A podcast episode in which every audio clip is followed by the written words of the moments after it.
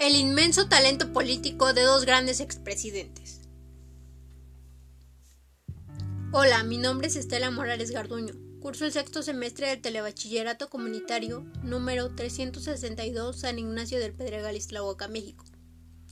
El día de hoy les presento como proyecto transversal un podcast que trabajé con base al área de comunicación. Y sí, de igual manera, dos expresidentes que trabajé por parte de la asignatura de México y las Guerras Mundiales. Asimismo y con relación a ello, en base al área de matemáticas, coloqué información de hechos reales de aquel entonces. Adolfo Tomás Ruiz Cortines, contador militante, revolucionario y político priista mexicano, que se desempeñó como presidente de México en el sexenio de 1952 a 1958. Su mayor afición eran los números, su pasatiempo favorito era jugar dominó.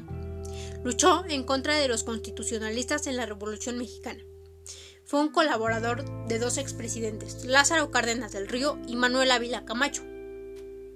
Y sí, durante su administración en el gobierno, Ruiz Cortines creó el Departamento para Estudios Técnicos.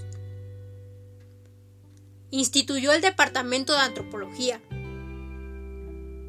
Estableció el sistema de riego en la Esperanza y la Comisión de Zonificación y Planificación del Estado reglamentó los fraccionamientos urbanos, creó plazas de agrónomos regionales, propuso una reforma a la constitución local para que la mujer participara en la función electoral y municipal, pacificó el campo veracruzano, construyó escuelas, carreteras y revistió los sistemas impositivos. Asimismo, erradicó la corrupción y sí, el 17 de octubre de 1953, el presidente Ruiz Cortines cumplió su promesa y promulgó las reformas constitucionales que otorgaron el voto a las mujeres en las elecciones federales.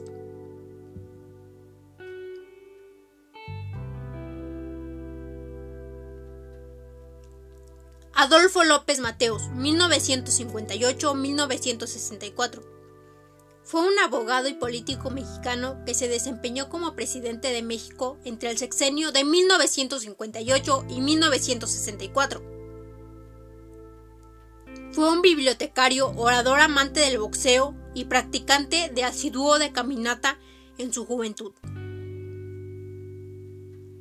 Durante su administración, se crearon el ISTE y el Museo Nacional de Antropología. Asimismo, se creó la Comisión Nacional de Libros de Textos Gratuitos. De igual manera, su gobierno se caracterizó por una política de equilibrio entre las fuerzas conservadoras y progresistas. Asimismo, se creó la Ciudad Universitaria de Toluca.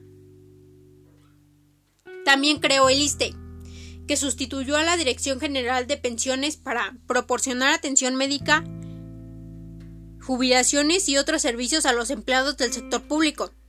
Y sí, como todos sabemos, algunas de estas instituciones aún subsisten. México adquirió la mayoría de las acciones de las empresas generadoras de energía eléctrica.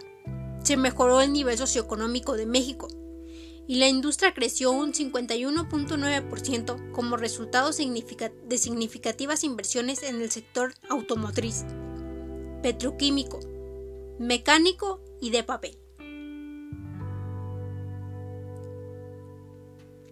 Y durante su mandato México entró al marco de crecimiento mundial, logrando que crecieran los sectores de la economía, particularmente la industria y los servicios, con capital nacional e importantes intervenciones extranjeras.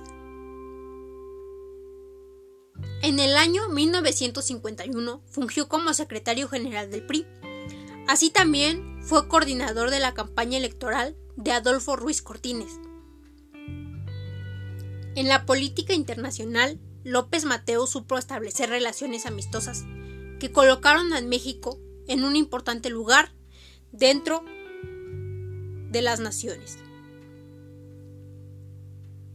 Su lucha obstinada por la paz mundial logró que se firmara un pacto de desnuclearización continental llamado Pacto de Tlatelolco. Y sí, concluyó su periodo presidencial el 30 de noviembre de 1964. Así lo declaraba Adolfo López Mateos. Las ideas permanentes de la revolución son la libertad, la democracia y la justicia. Espero que les sirva esta información y les sea útil. Hasta la próxima.